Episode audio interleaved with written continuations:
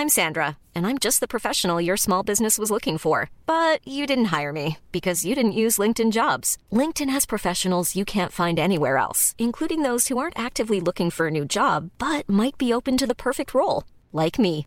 In a given month, over 70% of LinkedIn users don't visit other leading job sites. So if you're not looking on LinkedIn, you'll miss out on great candidates like Sandra. Start hiring professionals like a professional. Post your free job on linkedin.com/people today. Eu sou Mário Persona e essas são as respostas que eu dei aos que me perguntaram sobre a Bíblia. Você escreveu perguntando por que só Paulo, só o apóstolo Paulo, manda as mulheres ficarem caladas. Bem, não se, não se trata de um capricho de Paulo, pobre Paulo, mandar alguma coisa. E nós entendemos isso quando nós cremos que toda a palavra de Deus é inspirada pelo Espírito Santo de Deus. É preciso você entender em que situação o Espírito Santo, através de Paulo, ordenou que as mulheres permanecessem caladas nas igrejas. Em muitas partes da Bíblia, Deus usou mulheres de maneiras extraordinárias. No livro de Juízes nós, Juízes, nós as vemos assumindo um papel no qual os homens vergonhosamente falharam. Nós ainda vemos as mulheres ali corajosamente aos pés da cruz e indo cedo ao sepulcro de Jesus, no Novo Testamento, nos Evangelhos, enquanto outros discípulos não tinham coragem de fazer a mesma coisa, exceto José de Arimateia e Nicodemos. Foram mulheres também que testemunharam da ressurreição de Jesus aos discípulos.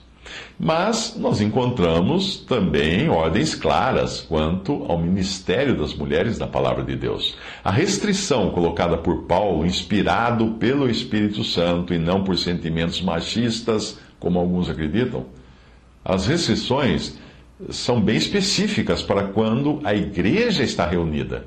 O contexto de 1 Coríntios 14 refere-se a uma situação específica, que é quando a igreja ou a assembleia está reunida. Ali diz em 1 Coríntios 14, 26 a 35. Que fareis, pois, irmãos, quando vos ajuntais ou reunis, e aí ele vai falando, dando uma série de instruções, e até chegar aqui a dizer: como em todas as igrejas dos santos, as mulheres estejam caladas nas igrejas, porque não lhes é permitido falar mas estejam sujeitas, como também ordena a lei.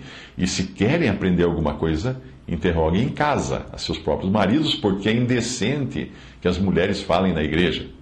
Até aí a passagem. Qualquer coisa menos que isso é pura desobediência à palavra de Deus.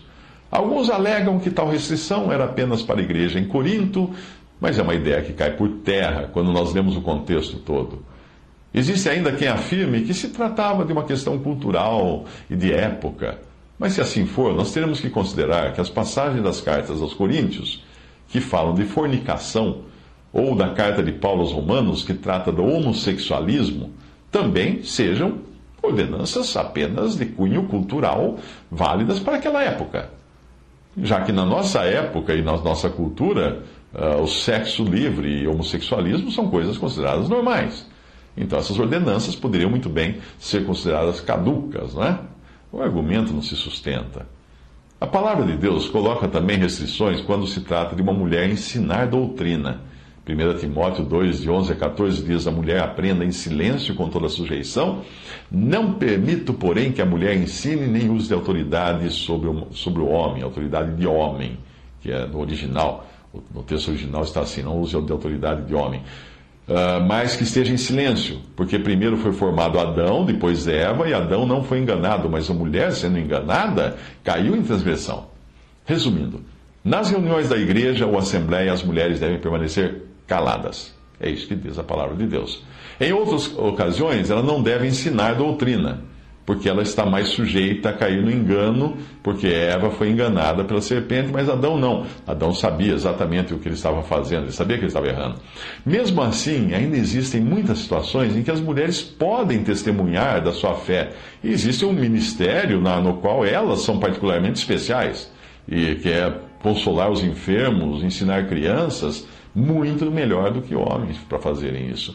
No céu, nós ficaremos surpresos quando nós descobrimos quantos foram salvos ainda na sua infância por meio do cuidadoso ensino das Escrituras por sua mãe, avó, irmã ou outra mulher. 2 Timóteo 1,5 e também 2 Timóteo 3, 14 a 15 diz o seguinte: Tu, porém, permanece naquilo que aprendeste Paulo escrevendo a Timóteo, e de que foste inteirado, sabendo de quem o tens aprendido, e que desde a tua meninice sabes as sagradas letras que podem fazer-te sábio para a salvação pela fé que há em Cristo Jesus, trazendo à memória a fé não fingida que em ti há, a qual habitou primeiro em tua avó Loide, em tua mãe Eunice, estou certo de que também habita em ti. Existe também o ministério das mulheres que ensinam as mulheres mais jovens. Sim, elas têm também esse ministério. Tito 2, de 3 a 5, diz: As mulheres idosas, semelhantemente, que sejam sérias no seu viver, como convém a santas, não caluniadoras, não dadas a muito vinho, mestras no bem, para que ensine as mulheres novas a serem prudentes, a amarem seus maridos, a amarem seus filhos, a serem moderadas, castas, uh, boas donas de casa, sujeitas a seu marido, a fim de que a palavra de Deus não seja blasfemada. Ou seja, a mulher tem sim um lugar, e um lugar importante no ministério da palavra de Deus, desde que seja na esfera que Deus determinou para elas, que nem sempre será a mesma esfera que Deus determinou para os varões.